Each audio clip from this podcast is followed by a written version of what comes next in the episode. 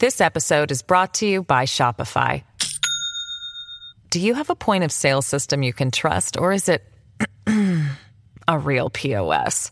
You need Shopify for retail. From accepting payments to managing inventory, Shopify POS has everything you need to sell in person. Go to shopify.com slash system, all lowercase, to take your retail business to the next level today. That's shopify.com slash system. As humans, we're naturally driven by the search for better. But when it comes to hiring, the best way to search for a candidate isn't to search at all. Don't search, match with Indeed. When I was looking to hire someone, it was so slow and overwhelming. I wish I had used Indeed. If you need to hire, you need Indeed. Indeed is your matching and hiring platform with over 350 million global monthly visitors, according to Indeed data, and a matching engine that helps you find quality candidates fast. Ditch the busy work. Use Indeed for scheduling, screening, and messaging so you can connect with candidates faster. And Indeed doesn't just help you hire faster. 93% of employers agree Indeed delivers the highest quality matches compared to other job sites, according to a recent Indeed survey. And listeners of this show will get a $75 sponsored job credit to get your jobs more visibility at Indeed.com slash podcast. That's Indeed.com slash podcast. Terms and conditions apply. Naciónpodcast.com te da la bienvenida y te agradece haber elegido este podcast. Buenos días, Madre Esfera. Dirige y presenta Mónica de la Fuente. Buenos días, Madre Esfera. Buenos días,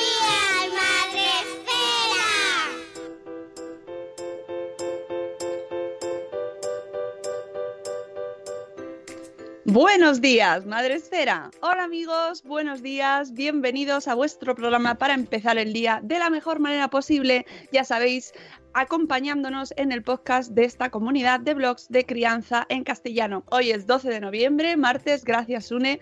Eh, ¿Tienes café ya, Sune, por cierto? Sí, hay café y hay que recordar que aunque sea martes no está Rocío. No, no, hemos cambiado el orden de los contenidos esta semana para poner a prueba vuestra flexibilidad y que estáis atentos a las cosas. No, ya avisamos ayer que hoy teníamos invitado, hoy madrugamos con Alberto Nájera, él es profesor de la Universidad de Albacete, eh, es físico y está muy relacionado con el tema que vamos a tratar hoy, por eso lo hemos traído, porque vamos a hablar del wifi. Buenos días, Alberto Nájera. Hola, buenos días. ¿Qué tal a todos? Buenos días. Muchas gracias por madrugar con nosotros. Mm, A mí me hace especial ilusión eh, que nos acompañes a estas horas de la madrugada prácticamente. Eh, Alberto además es eh, miembro de, de, esta asociación Escépticos, es una organización y que además publicó en su blog Radiando hace poco un post sobre eh, bueno, pues una noticia que habíamos leído hace poco sobre los coles sin wifi, ¿no? Eh, así que le llamé para que nos acompañase a ver qué pasa con esto de las redes de coles sin wifi. Yo no, existía, no sabía que existían estas redes de coles sin wifi como reclamo, pero aceptó afortunadamente ha aceptado acompañarnos y nos va a contar eh, si esto, lo he dejado en, en pregunta, aunque ya, si ya nos conocéis después de 730 programas, podréis intuir la respuesta. Pero he dejado el título en pregunta. ¿Es peligroso el wifi en los colegios, Alberto? Bueno, en primer lugar, muchas gracias ¿eh? y un placer poder estar con vosotros.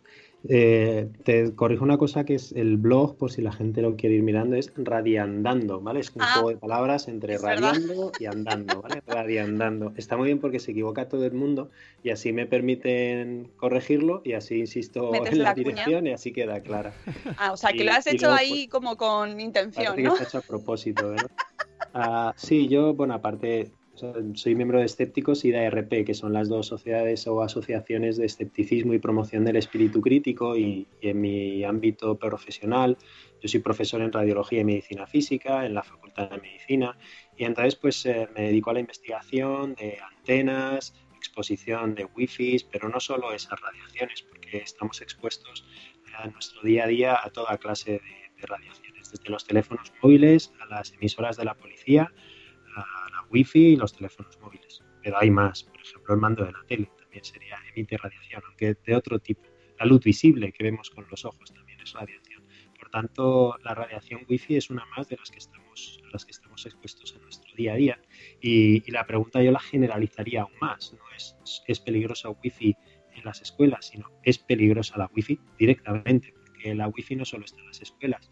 Ahora mismo aquí al lado tengo un router Wi-Fi a menos metro y, bueno, aquí en esta habitación han dormido mis hijos cuando eran bebés y, bueno, pues la pregunta era así, ¿no? Clara, ¿es peligrosa la Wi-Fi? Y la respuesta es igual de clara, no.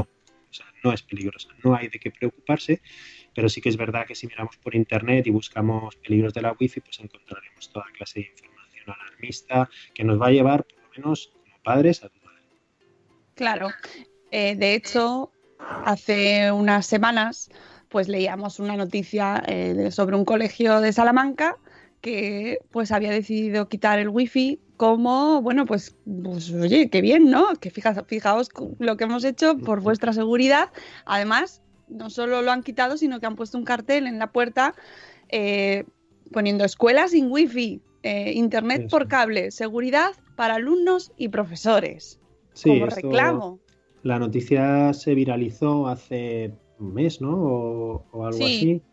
Eh, fue una realmente no era una noticia porque la noticia era que el colegio llevaba seis años ya con wifi o sea que sin wifi perdón o sea que realmente la noticia no es que se sumaran a esta propuesta sino que llevaban seis años la noticia se viralizó gracias a las redes sociales eh, a mí me llegó a través de Twitter y, y bueno es la noticia que está eh, disponible todavía en, el periódico de Salamanca, un periódico digital de Salamanca, eh, metieron una nota diciendo, bueno, es que esto hay que matizarlo, porque se viralizó y se hizo tan se hizo tanto ruido con este tema que, se vieron obligados a retocarla. En el colegio, pues eh, realmente yo, yo he escrito al colegio, pero no he recibido respuesta. A mí me gusta antes de hablar de un tema, y cuando escribí la nota que tengo en el blog, me gusta intentar contactar con, la gente de la que voy a hablar y no se la mandé a través de un formulario que tienen en su web y no, recibí respuesta. Eh, por la información que tenían en la web y que han retirado, eh, se habían sumado un programa que se llama Escuelas sin Wi-Fi. Em, así visto, pues bueno, hay que indagar un poquito y escuelas sin wifi y tal y como lo vendían, pues parecía que era algo bueno, ¿no? Quitar la wifi por la salud de la gente, pero no hay ninguna evidencia como decía al principio, la pregunta primera, y creo que, ahí se podía haber acabado la entrevista, ¿no? es, ¿la, la wifi es peligrosa? Y, a ver, no sé si me estáis oyendo. Porque sí. sí, vale. Se ha quedado congelada la imagen. Y entonces, pues bueno, eh, esa escuela sin wifi es un movimiento que proviene de una fundación que le pega a muchas cosas. Y claro, cuando uno tira del hilo y empieza a ver lo que hay detrás de una fundación que además recientemente ha cambiado de, domicilio fiscal o domicilio social. Eh, pues, y además, si, si, miras lo que tienen detrás y, la historia que tienen detrás, pues el, colegio debería haberse informado un poquito y no haber entrado en un juego que, puede ser tremendamente peligroso, sobre todo para la formación de los niños, y es cuestionar a la ciencia y, educar en el miedo, en el miedo a, en este caso al wifi. Y entonces yo creo que cometieron varios errores todos somos humanos, todos podemos ser convencidos, sobre todo si los argumentos parecen eh, convincentes y sobre todo si no aplicamos el espíritu crítico con, pues, con cierta rigurosidad. Y es fácil, es fácil aplicar el espíritu crítico y sobre todo a la información de Internet. Claro, pero ¿cómo, eh, cómo utilizamos los padres en este colegio? Eh, ¿qué, recursos pueden utilizar para contrastar que efectivamente no hay ningún problema con utilizar el wifi? ¿no? Es decir, ¿cómo, ¿qué argumentos se les puede dar? Bueno, a ver, eh, es muy fácil. buscar en internet wifi peligrosa para la salud. O sea, cualquiera que haga eso se, va a preocupar eh, porque vamos a acceder a una cantidad de páginas que van a promover el miedo y nos vamos a asustar. Otra cosa es que esas páginas sean fiables y rigurosas. Por eso me lancé a, escribir el blog. Como investigador en el campo, lo único que percibía a través de Internet eran estas llamadas y estas noticias muy, muy alarmistas y, decidí poner un poquito de ciencia. Eh, ciencia que, que hacemos nosotros en la Facultad de Medicina y, bueno, yo soy socio de las dos sociedades científicas de bioelectromagnetismo en las que no existe un consenso científico en contra de las wifi ni de los móviles. al contrario de lo que parece percibirse por internet. Entonces, bueno, pues me empecé a, empecé a tirar del hilo y, te das cuenta de que hay eh, empresas o pseudo fundaciones o tiendas que te venden de todo. Entonces, en el momento que hay un interés económico y un conflicto de intereses, pues, pues acabamos, ¿no? En nuestro caso, yo soy, yo soy profesor de la universidad, yo tengo mi sueldo como profesor y, toda la investigación que hemos hecho se ha financiado con fondos públicos. Por tanto, eh, nuestra independencia está garantizada. Yo no tengo ningún interés en, vender ningún tipo de protección ni, de miedo, todo lo contrario. Nuestro afán y como servicio público que somos es dar la información fiable y objetiva. Entonces, bueno, pues esa es un poco la historia de, de, cómo hay que dar respuesta, a, en este caso en particular, a la wifi y de la información que hay en Internet. Entonces, pues por eso puse en marcha Radiandando y tiene una sección que se llama Falta información, entre, entre interrogaciones, y donde me, eh, enlazo estudios científicos. Lo que pasa es que también hay que entender cómo funciona la ciencia. La ciencia no funciona a base de un estudio científico aislado, sino que nuestro conocimiento se genera basándose en estudios de estudios. Generalmente eh, revisiones sistemáticas, que se denominan así, o metaanálisis, porque no todos los estudios en ciencia tienen la misma fortaleza. Entonces, en, este, en esta sección de falta información, lo que he enlazado son estos estudios de máxima fortaleza, que serían las revisiones sistemáticas y los metaanálisis, que contrastan mucho con algunos artículos que yo selecciono porque me van bien. Eso se llama en ciencia, tiene un nombre que se llama cherry picking, que es selección de cerezas eh, y seguro que todo el que nos está oyendo se ha comido un bol de cerezas y al principio te coges las cerezas más gordas y más relucientes y más sabrosas y más carnosas. Pues esto es lo que se hace en Internet por gente que no es profesional en, la ciencia, entonces eligen aquellos artículos rechonchos, gordos y llamativos, pero que realmente pues no son adecuados. Por lo que, lo que hay que hacer es mirar el bol de las cerezas enteras y eso es lo que hacemos con los estudios estos de estudios. Y esto es un poco, eh, resumiendo, ¿no? el problema de fondo. El problema de fondo es esa falta de acceso a la información y falta de análisis con espíritu crítico. Claro, y también que quizás eh, como población general no estamos acostumbrados a consultar eh, diferentes tipos de estudios, ¿no? Es decir, no discriminamos, no, sabemos si es una cereza gorda o no o, menos gorda. Es decir, nosotros nos, si una fundación y encima utilizando el nombre fundación que ya lleva un una connotación eh, benéfica en teoría, ¿no? Sí, eso es por lo menos sin ánimo de lucro, por lo que establece la ley. Claro, pues si te lo, encima te lo venden y te dicen nosotros estamos cuidando la salud de vuestros hijos mm. y además tenemos todos estos estudios. ¿No? y... hay, aquí otra vez varios problemas. El primero es una falta de cultura científica.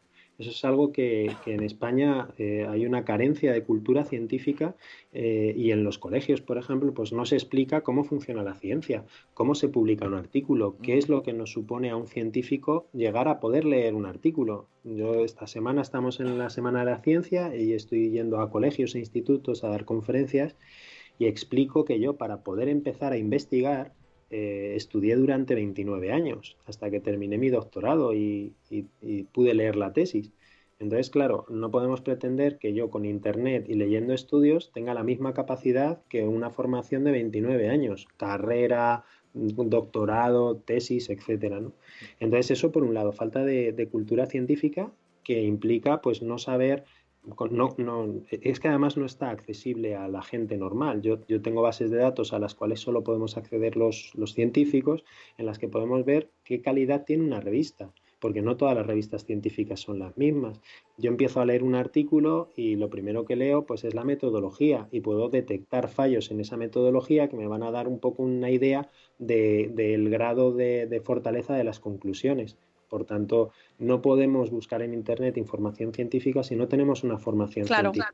Entonces, lo que hacemos, pues delegar, ¿no? Delegamos en, páginas web que tienen muy buen aspecto, en este caso de una fundación, que facilita información y tú te fías, como es lógico por otra parte. Pero eh, deberíamos tener esas alertas ya puestas en Internet gracias a las fake news y a los bulos y a las mentiras ¿no? que, que circulan por Internet. Deberíamos tener ya siempre la luz de alarma eh, preparada y en el momento que percibamos cualquier tipo de información alarmista o que puede haber intereses ocultos, en este caso hay una fundación que sin ánimo de lucro, pero si empieza uno a rascar, se llama Fundación Vivo Sano, empieza uno a rascar y se encuentra que tiene, pues bueno, en el artículo los cito, yo no sé si tiene como 20 cacharros que llamo yo, que le pegan a todo, desde la salud integrativa, que eso pues, pues apesta a, magufada y a, pseudoterapia que, a, distancia, o también a, cuestiones de, emociones, ahora le, da, le ha dado por el coaching, pero que tienen también un máster por el que cobran, o está, tienen vínculos con, empresas que fabrican supuestos medicamentos naturales, que sería otro tema. Entonces, como ves, en el momento que uno rasca un poquito y quita el brillo que hay encima, así por encima, pues se da cuenta que lo que hay debajo es eh, un negocio, por lo menos el aspecto que tiene de negocio, porque si son sin ánimo de lucro entiendo que no lo debería haber, pero huelen, huele, huelen mal y bueno, pues sobre todo intentan eh, vender una información, un miedo, sobre todo intentan vender un miedo porque en el fondo están vendiendo algo, por lo menos a través de su web es fácil mm. llegar a sitios donde te venden algo. Entonces, eso debería hacer saltar todas las alarmas a la gente que está buscando. Esto de que decís de, intentar buscar webs donde indagar más es, es incluso lo veo muy avanzado para la, población porque veo que la gente eh, directamente lo que le sale en Facebook. O sea, alguien que sabe editar muy bien un vídeo parece que tiene todo, el, todo el poder, te hace un vídeo muy guay, con unos movimientos, con unas imágenes, ah, no sé qué, estudio, no sé qué, inventa ahí letras y se, se comparte y todo el mundo, mira, en este vídeo lo dice, no sé de quién es el vídeo, pero lo dice. Mm. Ahí, eh, aquí eh, tengo que, ¿cómo es? Aplicar el, cantar el mea culpa, el mea culpa, ahora no sé expresarlo correctamente. Eh, los científicos nos dedicamos a, pues yo en mi caso, a dar clase, a investigar y deberíamos hacer divulgación. El problema es que no nos da la vida. además, no es, una, no es una actividad que dentro de la academia o de la universidad esté reconocida y bien vista. Eso está cambiando. Mañana, esta tarde me voy a Córdoba y vamos a una reunión de todas las unidades de cultura científica y dentro de la universidad de la sección de divulgación, porque esto se está empezando a mover.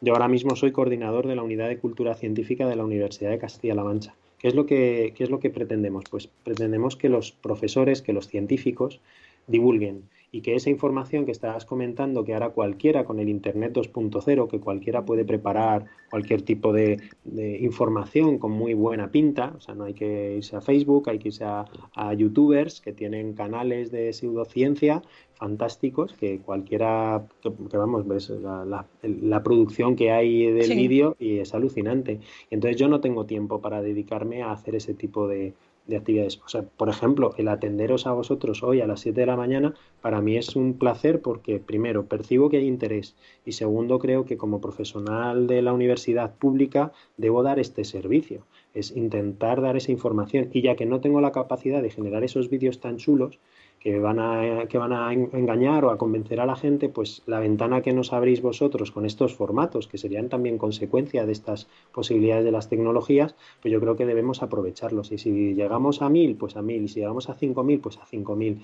Pero es una ventana que no podemos dejar escapar. Por eso, porque debemos hacer divulgación y enseñar a la gente por la importancia de la cultura científica, del espíritu crítico. Y si no saben elegir las, las fuentes? Pues que tengan mi contacto, me pueden contactar por Twitter, por Facebook, por correo electrónico y yo pues voy sacando ratitos y voy contestando dudas que voy recibiendo también.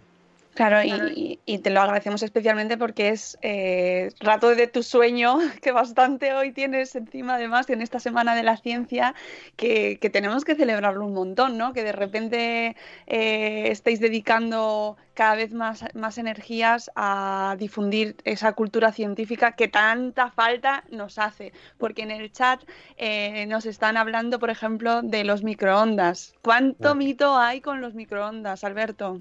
Pues ahora podemos ir centrándonos un poquillo en algunas preguntas si queréis. Mira, lo de la Semana de la Ciencia aquí en Castilla-La Mancha no teníamos nada y este año hemos llegado a 80 colegios e institutos y a más de 6.000 estudiantes. Pues es, esa es la clave, eh, la educación, la formación científica y, sobre todo el espíritu crítico.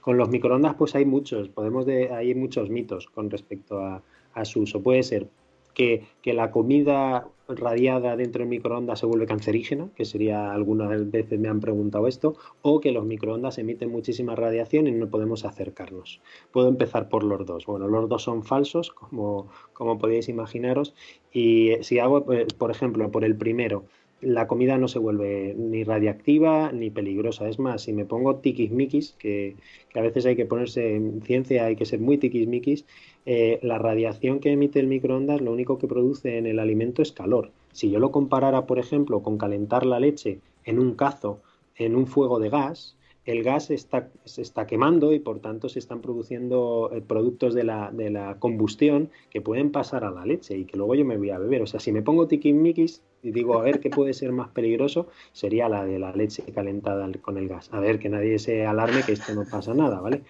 Entonces, en el caso del microondas, esta radiación es exactamente igual que la wifi y exactamente igual que la del teléfono móvil. O sea, estamos hablando de la misma radiación. La única diferencia es la intensidad, que no es poca. La intensidad es un millón de veces más intensa que un teléfono móvil o que una wifi. Quiere decir que con una wifi o un teléfono móvil no vamos a conseguir calentar la leche. Sería equivalente a poner el microondas, todos tenemos la ruedecita de la, de la intensidad del microondas al máximo. Pues sería como bajarle un millón de veces. imaginaos cuando ponéis el microondas en posición de descongelar, que, que, la leche no se calienta ni para atrás, que te tienes que poner 10 minutos, pues imaginad que lo pudiéramos dar la vuelta hasta un millón de veces tanto con el microondas, con el teléfono móvil y la wifi no podríamos calentar la leche nunca. Y en el caso de la radiación que está produciendo el microondas, pues es muy intensa pero poco penetrante. También seguro que la gente se ha dado cuenta cuando pones un plato de macarrones en el centro de la montaña. Es verdad queda frío. ¿Por qué? Porque las microondas tienen una capacidad de penetración pequeña. Si lo que queremos es calentar el plato de microondas lo antes posible, lo que tenemos es que desparramarlo o hacerlo un tipo cráter para que la superficie expuesta a la radiación sea mayor pero esa radiación no genera ningún cambio eh, físico, químico, más allá del que produce la inducción de calor. Por tanto, yo puedo utilizar el microondas con la comida sin ningún problema, siempre que sean eh, eh, aparatos, como boles o platos y vasos, homenaje adaptado a esa radiación, más que nada pues, porque se puedan calentar, se puedan fundir. Entonces, bueno, pues esta sería la primera. Y la segunda, en cuanto a la radiación que emite un microondas hacia afuera, es pequeña prácticamente despreciable. Si nos fijamos en la puerta del microondas, no, es un no es un cristal transparente, es una redecilla con unos agujeritos de en torno a un milímetro. Pues esa redecilla es una jaula de Faraday para que la radiación, en este caso de microondas, pueda salir al exterior. Entonces, están apantallados para que no salga al exterior. Aunque hubiera pérdidas, eh, en el momento que nos alejamos un metro del microondas, la intensidad va a decaer muchísimo conozco a nadie que se pegue media hora abrazado al microondas. el problema no son las microondas, el problema es otro, el problema psiquiátrico, ¿no? Debemos alertar de algo que no, es peligroso. Y luego, si quieres, te pongo otra, otra, otra evidencia que creo que cualquiera percibe, y es que en 30 años que llevamos con microondas en todas las casas, en todo el mundo, no hay una, no hay una epidemia ni, se está muriendo la gente. Si, si hiciéramos relación, una, correlación, a lo mejor nos damos cuenta desde que tenemos microondas en las casas, eh, vivimos más. A ver, no, no, hay ninguna relación, no es porque tenemos microondas, sino porque la calidad de vida eh, ha mejorado. Por tanto, eh, no hay ningún peligro porque no tenemos tampoco ninguna evidencia epidemiológica de que este tipo de, de radiaciones esté produciendo efectos sobre la salud. Claro, lo que pasa es que luego nos encontramos a, pues yo que sé, por ejemplo, esta fundación de la que hablábamos antes, y no solo esta fundación, sino muchas webs y mucha gente eh, denunciando el hogar sin tóxicos, ¿verdad? Y, muy relacionado también con el tema del wifi, con las ondas, con no dormir con el móvil, ¿no? Incluso ya llegando al espacio, a, cómo colocas las cosas o qué productos usas para limpiar el suelo. O sea, va todo un poco mm, invadiendo tu vida de tal manera que ya pues directamente, ¿qué haces? no, no puedes vivir prácticamente. Sí, mira, hace, hace un tiempo, hace nada, un par de semanas, coincidí con Gema del Caño, no sé si la conoceréis. Sí, Farma Gemma. Y con, y con Boticaria García, con Marian. Y estábamos hablando de, de, cómo la sociedad, teníamos ahora, vivíamos una sociedad súper segura. O sea, a ver, hace mucho, te estoy hablando de 100 años, normal era morirse. Bueno, ahora también nos moriremos todos, pero, pero lo más normal ahora es morirse de viejo, de alguna enfermedad chunga.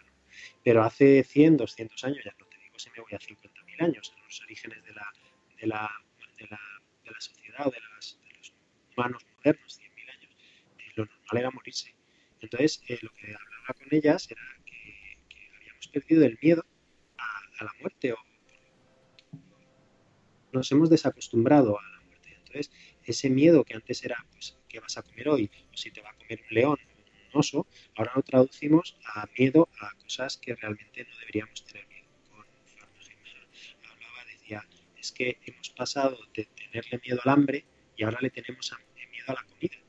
Eh, y claro, eso des, describe un poco la sociedad, eh, por suerte, de seguridad en la que vivimos y cómo buscamos eh, nuestros factores de miedo. Eh, los factores ahora más peligrosos para la salud son el tabaco y el alcohol. Y probablemente ninguno de los que busca información en Internet sobre los peligros de la wifi está preocupado por el alcohol o por el tabaco. Y esos son los principales factores de riesgo que pueden afectar. Uy, ¿hemos perdido a Alberto? Iba, iba avisando el Skype. Sí, se ha quedado Oh, oh. congelado. Llamamos, Eh. Llamo de nuevo. Vamos a... Ay, ha vuelto, has vuelto. Ahora. ¿Sí? Alberto, estaba, ¿Sí? estaba, parecía que te ibas. te has Vale, vale, vale. un momento, pero has vuelto. eso, que no sé si habéis oído lo de que del miedo, ¿no? Eh, de, de- de que hemos pasado de tenerle miedo al hambre a pasar a tener miedo a la comida. ¿Vale? Claro. Entonces, en una sociedad en la que tenemos prácticamente todo asegurado, pues buscamos esos factores de miedo. Y os decía que los verdaderos factores peligrosos para la salud es el tabaco, el alcohol, la vida sedentaria y la contaminación atmosférica. Pero eso la gente no se preocupa. Se preocupa por cómo le puede afectar eh, el orden de los muebles en casa, el feng shui, que no tiene ninguna base científica, o este tipo de expertos, o lo voy a decir con ese para que para darle un poco de expertos, ¿no? que no son expertos en nada en geobiología, que se han formado todos en el mismo sitio, que es la Fundación para la Salud Ambiental, y son gente que tienen un negocio redondo. Entonces, esos que hacen, pues vender toda clase de protecciones para la radiación, medidas, yo he, he visto medidas eh, de cómo las hacen y cuál es el informe que generan, y es de risa. Pero claro, eso lo, lo sé yo que me dedico a esto. Persona normal, pues lo único que va a percibir es miedo, peligrosidad, y se va, y si encima tiene alguna enfermedad y algún síntoma, pues lo va a asociar rápidamente a eso y se va a preocupar. No es lógico, entonces tenemos que estar con los ojos bien abiertos Sí. para evitar este tipo de, de engaños. Pues fíjate, Claro, mira, has visto en el chat, dice Mielerita, que la, la fundación que estáis comentando se coló en el cole de sus hijos para dar una charla y... y- bueno, y- se coló, les dejarían dar una charla. Sí, claro. Hay que el matiz es importante, ¿eh? Bueno, pero que Sí, pero bueno, se entiende lo que quiere decir. Sí, sí, pero que daban un panfleto, eh, dice, de tóxicos en el hogar, que era una Madre magufada. Ni la dirección ni los profes pensaron en comprobar el rigor, pero, pero es que es lo que hablamos desde el principio, por eso la importancia de un programa como este, ¿no? Ujú. Eh, es cuestionarnos todo. Al final es, can- es muy cansado, Alberto, cuestionarse todo. Pues sí, es ese- eso, es, eh, eso es la base de la ciencia y de los científicos y, y por eso somos gente un poco extraña también, ¿no? Los científicos estamos todo el día cuestionándonos las cosas y a lo mejor ahí está la base de la maravilla de la ciencia. Y yo intento, y yo intento, en- yo tengo tres hijos y esa es la base de la educación, o por lo menos intento que así sea. Les intento, cuando hay un problema, no les doy la solución, intento que analicen el problema y que busquen la solución ellos mucho más fácil y más rápido darles la solución. A veces no tenemos más remedio, ¿no? O sea, ahora a las ocho y cuarto cuando se levanten y empecemos con el zafarrancho de combate, eh, es difícil entrar en, en- en- en la, en el diálogo y en el razonamiento, ¿no? Sí. Pero porque hay que resolver las cosas. Pero hay en otros momentos en los que debemos mm, debemos pues promover ese espíritu crítico. Y si los promovemos desde lo más pequeños, desde lo desde desde nada, mi, la, la pequeña tiene cuatro años, pues yo intento que vaya asociando y vaya analizando y aplique el, el- método científico, que lo aplicamos todos, ¿eh? todos ah, en nuestro día a día estamos constantemente aplicando el método científico, pero si lo aplicas de forma sistemática, analítica y, y analizas bien los- las observaciones, pues te puede ayudar. En este caso, estas fundaciones, estos movimientos, mm, se lo saben hacer muy bien. A ver, se viven, viven de eso.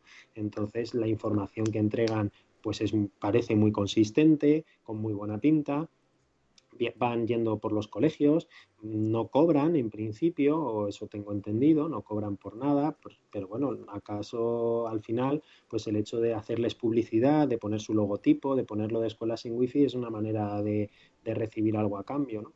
Y entonces, pues si no se analiza este tipo de folletos, que yo los he visto, y son auténticas mentiras y alarmistas, incluso en algunos casos con el aval de algún científico, ¿eh? y algún científico conocido, eh, incluso alguno que trabaja en la universidad que se presta a este tipo de cosas. Eh, cede su nombre y yo no sé qué ganan con ello, porque realmente el consenso científico y bueno, la evidencia científica es que no a los niveles habituales de exposición no hay ningún problema ni con las wifi, ni con los móviles, ni con los inalámbricos, pero es que si sigo ni con la FM de la radio que lleva más de 100 años con nosotros o la televisión que utilizan exactamente las mismas radiaciones. Entonces, claro, cuando te pones así haces, haces medidas, que yo tengo los equipos de medida de, la universidad, pues claro, cuando la gente ve las medidas, pues dice, pero entonces aquí qué me están contando? Pues eso, ¿qué te están contando? Pues una milonga. Claro, eh, así echando un ojo, eh, a medidas que nos dan, no medidas de radiación, sino medidas para evitar, eh, bueno, o sea, o para tener una vida más sana, por ejemplo, eh, me hace gracia porque eh, relacionado con el móvil, vamos a hablar del móvil ahora, que también está dentro de esta filosofía de escuelas sin wifi, nos dicen que eh, deberíamos realizar llamadas cortas. Es decir, habla poco. sí. A ver, con, con el uso del móvil yo, yo soy muy crítico, no, no por la radiación, porque la radiación, el teléfono móvil emite hacia afuera, prácticamente no emite hacia adentro.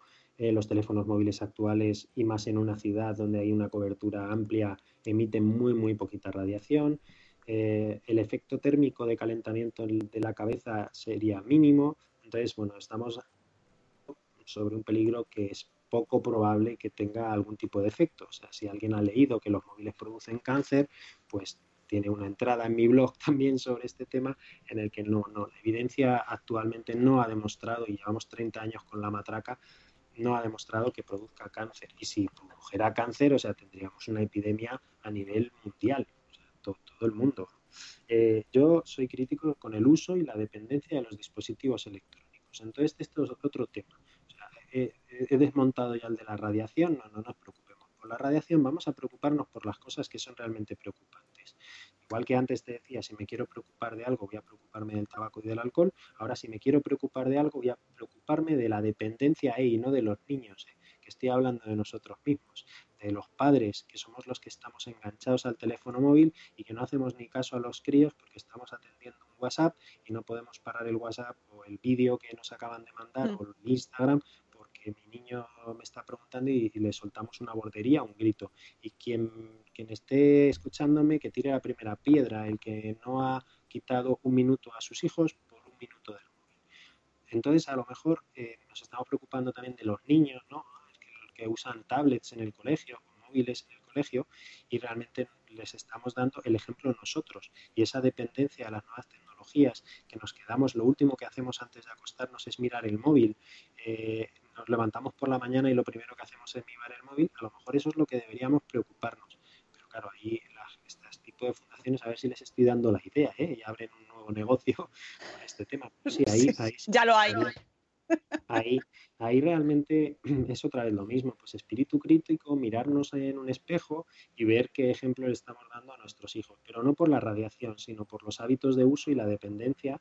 Y ya si entramos en, en temas como como Instagram y el fear of missing out de los niños, ¿no? el, el, miedo a perderse algo, el cómo funcionan las redes neuronales antes de los 12 años, que no saben separar la realidad de lo virtual, que tienen una realidad virtual a través de su teléfono móvil que no se... Que no se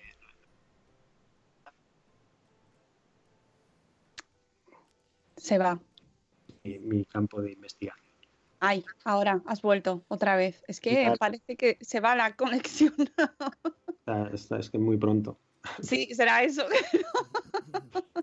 Sí, no, estoy totalmente de acuerdo contigo y, además eso lo que pasa es que nos cuesta mucho más eh, quizás implantar o cambiar nuestros hábitos que decir, eh, no es tanto cambiar el hábito con el móvil, sino eh, llamadas, llamadas más cortas o utiliza auriculares porque no te puedes pegar el móvil a la cabeza. no, exactamente. O sea, yo te digo, no te preocupes por la radiación, pero haz un uso razonable de los dispositivos electrónicos y sobre todo si te preocupa lo que van a hacer tus hijos, lo mejor es darles ejemplo. Y a ver, que yo no soy el ejemplo, ¿eh? que yo no lo hago bien tampoco. Bueno, pero es que eso es complicado. Todos estamos más o menos al final eh, en este mundo tecnológico y es muy complicado.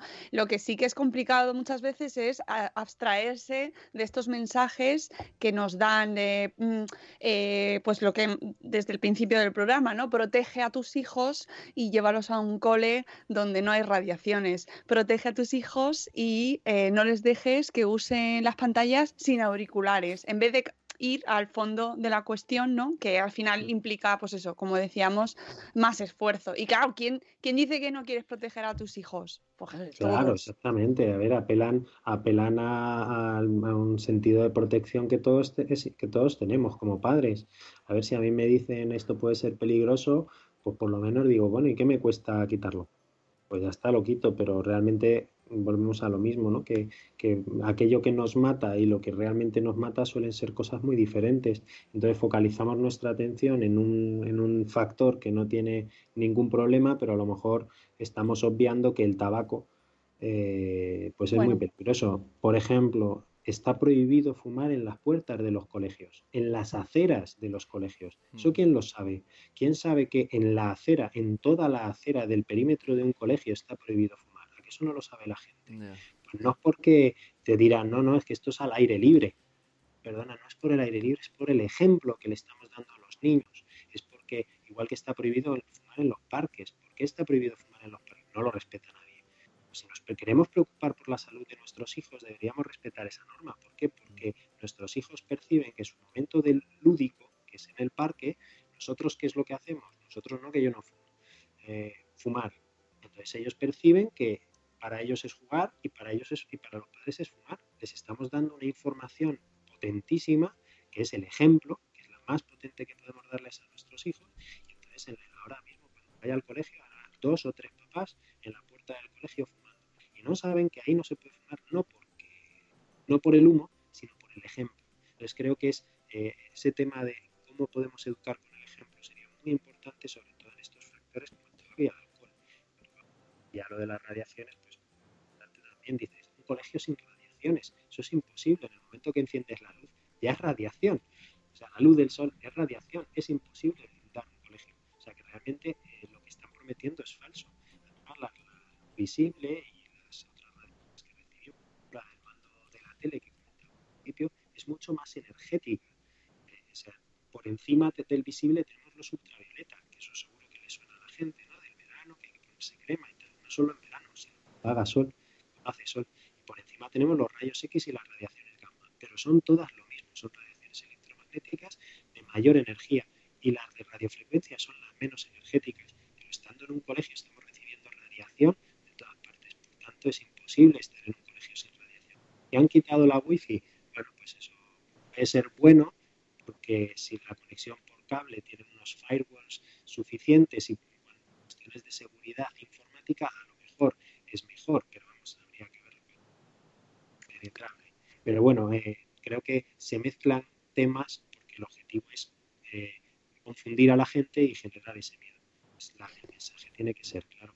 Si viene alguien a venderte este miedo, pues lo primero que tienes que hacer es mirar, pregunta y cuestionate lo que te está vendiendo. Es una organización pública. A ver, ¿por qué los, todos los estados están apostando por la wifi? Y que miren lo de Francia, eh, que, es el otro mito, ¿no? Es que en Francia han prohibido la wifi, ¿no? La han prohibido para que los niños no se distraigan claro. con la radiación. Entonces, claro, cuando lees la noticia eh, con detalle, pues te das cuenta, ¿no? Es que en Suecia están reconocidos los hipersensibles, no, perdona, no es así, hay que leerse qué es lo que dice el Real Decreto de, de minusvalías o discapacidades, discapacidades, perdón. Eh, entonces, claro, hay que leer, no puedes sacar la información que a ti te interesa y es lo que hace. Madre mía, estamos sufriendo con tu conexión porque las ondas no están llegando. verdad que estoy al lado del router y me he puesto aquí cerquita para que no haya. además, es súper interesante todo lo que estás diciendo y yo estoy aquí como pegándome. Pero se entrecorta o. Se va, se va yendo, se va yendo. Es como que ya te estás yendo a Córdoba. Todavía hasta, hasta las 6 de la tarde no. Eh, mm, vamos a terminar, nos quedan ocho minutos. ¿Cuáles son, para ir cerrando, eh, aparte de este wifi, que seguro que te lo encuentras muy a menudo, cuáles son los bulos o, el trabajo que más, o, o, aquello que te cuesta o estás más acostumbrado a desmontar últimamente, ¿no? Que todos los días ya me, ha tocado hablar de esto. Bueno, eh, por correo electrónico recibo periódicamente consultas. La más, la más frecuente es, ah, tengo una antena enfrente de mi casa y me preocupa. Claro que sí. Yo ahora mismo, a ver, no sé si me ve, yo estoy mirando por la ventana y a, pues, además la tengo en visión directa, está como a 200 metros, tengo una antena de telefonía móvil y todos tenemos una antena de telefonía móvil cerca. Entonces es muy frecuente que la gente pues mira, mira por la ventana, ves una antena, suelen ser además estructuras muy aparatosas. Mm. Eh, pero es que esa estructura hay que entenderla. Entonces, lo normal, eh, la, antena es todo, pero luego las, las, antenas que emiten son unas pantallitas blancas, así alargadas, y, además son muy direccionales. Las compañías de telefonía móvil no son tontas y entonces no lanzan la radiación directamente a tu casa porque estarían perdiendo cobertura. Las ponen generalmente en zonas altas para poder cubrir el máximo área posible la máxima área posible y dar la mayor cobertura con la mínima inversión económica. Esto es algo muy sencillo. Entonces no van a poner una antena dirigida a tu casa. Entonces lo que hace la gente es que me hace una foto de la antena y yo por la posición de la antena, además hay páginas web, una del ministerio donde podemos ver la información de la antena y medidas reales de la antena, pues podemos comprobar que los, los niveles de exposición normalmente están muy por debajo de los límites saludables o legales y luego que además los haces de proyección de las antenas pues generalmente no van dirigidos a una casa. Y en algún caso aquí en Albacete, donde yo vivo, he ido a las casas, pues, pues la gente se, preocupa y yo me he acercado con el medidor, hemos hecho medidas y te das cuenta de que no hay ningún problema y de que la radiación es, muy, muy baja. Ese suele ser normalmente la, principal consulta.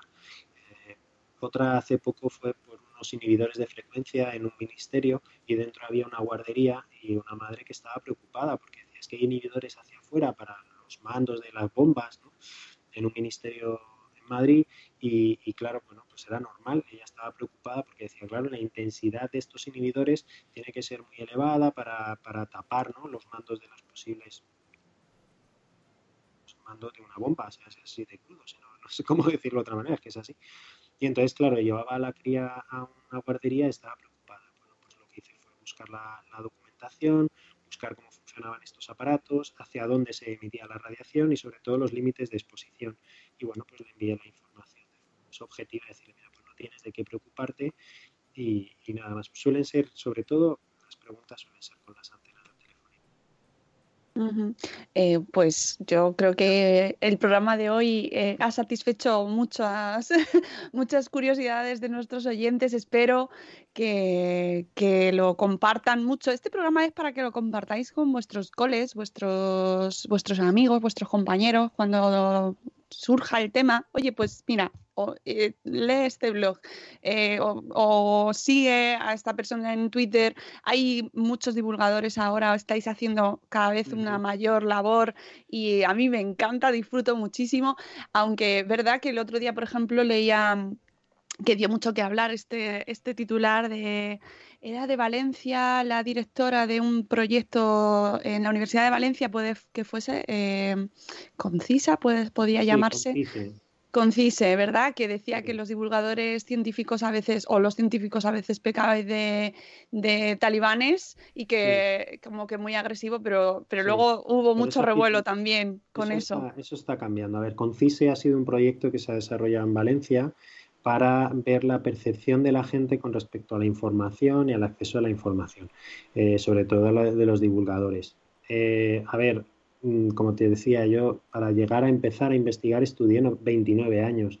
Entonces, pues claro, cuando te viene alguien y te pregunta una barbaridad o te cuestiona, pues de repente te dan ganas de decirle, pero ¿qué me estás contando? O sea, a ver, que llevo 30 años estudiando para que vengas tú a cuestionarme lo mío. A ver, en ese momento es en el que tenemos que tener la mente más fría y decir, o sea, a ver, vamos a intentar hacer pedagogía, no me voy a poner por encima de nadie y lo que tengo que hacer es entender cuáles son sus miedos e intentar explicárselos. Entonces, mucha empatía y mucha pedagogía.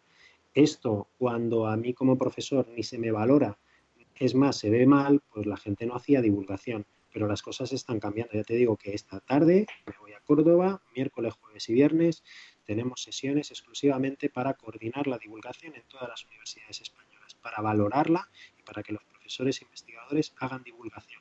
No todo el mundo la hace bien, no todo el mundo la hace muy bien o muy agradable, o hay gente que la hace mal directamente. Pero esto está cambiando gracias a las nuevas tecnologías que comentamos al principio, los canales de difusión que tenemos ahora, pues podemos llegar a muchísima gente. Y no solo científicos de la universidad, sino tenemos Quantum Fracture, Sí, youtuber. Date un blog. Entonces es gente, o bueno, Mariano o, Gemma del Caño, son divulgadoras que aparte de su trabajo profesional, en algunos casos ya se dedican casi exclusivamente a, a la divulgación porque hay ansias de conocer y el tener esta información de primera mano y fiable, pues nos da confianza. Y eso es lo que estamos en un periodo de transición en el que teníamos a muchos intereses generando desconocimiento en Internet y mm. ahora, pues, por suerte, tenemos a algunos investigadores, algunos divulgadores cada vez mejores que están haciendo un trabajo excelente.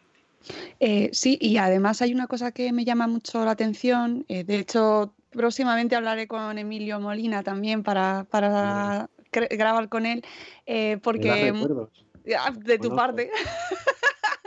Eh, precisamente por, porque debido a su actividad potentísima, intensivísima en redes, denunciando las pseudoterapias, pseudociencia, tiene que pasar por los juzgados muy a menudo.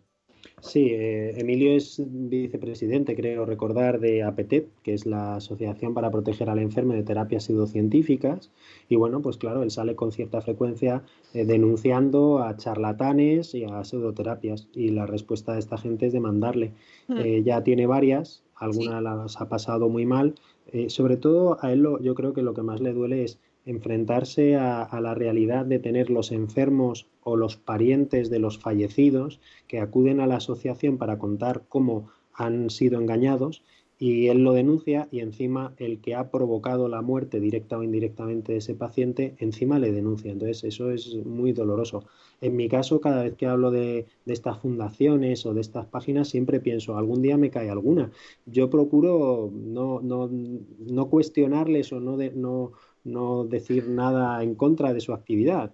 Yo digo lo que veo, ¿no? Y veo pues que tienen unas ramificaciones que a mí me sorprenden, que se dicen sin ánimo de lucro, pero enseguida veo que venden cosas y bueno, por lo menos que la gente se lo cuestione y que piense en qué se va a gastar el dinero y ya bueno, que a lo mejor le podrían estar vendiendo una moto, pues a lo mejor eso también se lo tendría que plantear. Y en el caso de Emilio, con, el que he podido hablar muchas veces y he coincidido, y con Elena Campos, que es la presidenta de la asociación, pues bueno, pues hacen una labor para proteger al enfermo de terapias pseudocientíficas. Y es que yo como en el área de radiología colaboro con radiólogos, con oncólogos radioterápicos que en los últimos años están viendo cómo muchos pacientes abandonan los tratamientos médicos por otras por, pseudoterapia, mal llamadas terapias alternativas o peor llamadas terapias complementarias, porque hemos visto que esas terapias complementarias pueden interferir en los tratamientos y hacer que esos tratamientos sean menos efectivos. Entonces, lo que pensamos que a lo mejor no tiene ningún problema porque es natural y mola un montón,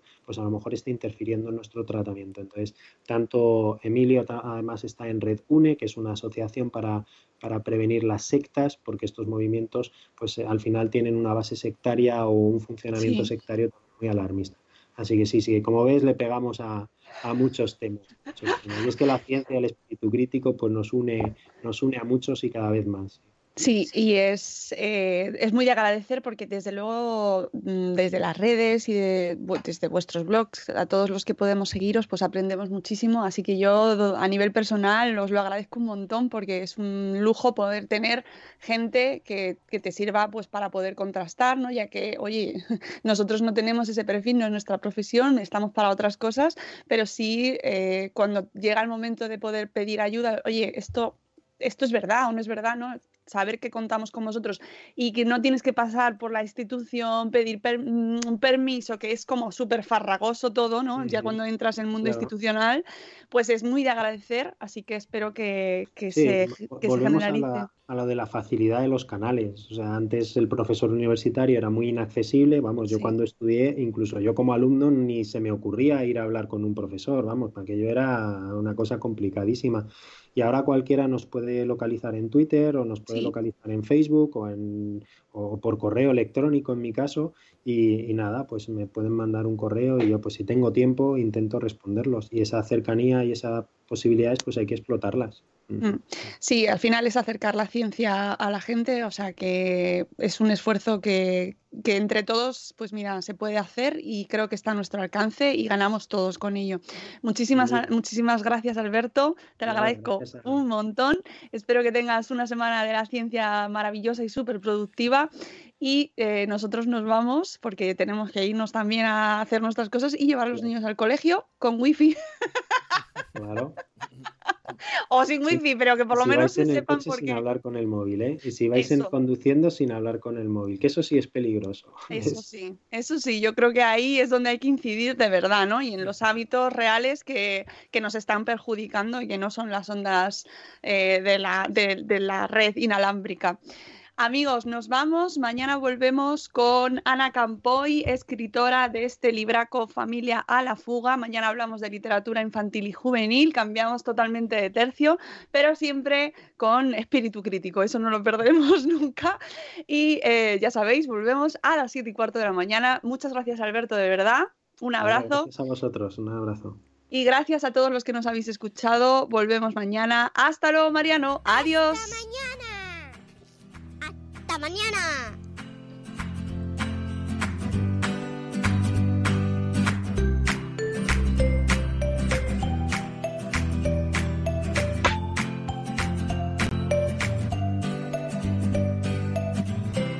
With lucky landslots, you can get lucky just about anywhere. Dearly beloved, we are gathered here today to. Has anyone seen the bride and groom? Sorry, sorry, we're here. We were getting lucky in the limo and we lost track of time. No, Lucky Land Casino, with cash prizes that add up quicker than a guest registry. In that case, I pronounce you lucky. Play for free at LuckyLandSlots.com. Daily bonuses are waiting. No purchase necessary. Void where prohibited by law. 18 plus. Terms and conditions apply. See website for details. Hey guys, it is Ryan. I'm not sure if you know this about me, but I'm a bit of a fun fanatic when I can. I like to work, but I like fun too. It's a thing. And now the truth is out there. I can tell you about my favorite place to have fun. Chumba Casino. They have hundreds of social casino style games to choose from with new games released each week. You can play for free anytime, anywhere and each day brings a new chance to collect daily bonuses. So join me in the fun. Sign up now at ChumbaCasino.com. No purchase necessary. VGW. Void were prohibited by law. See terms and conditions. 18 plus.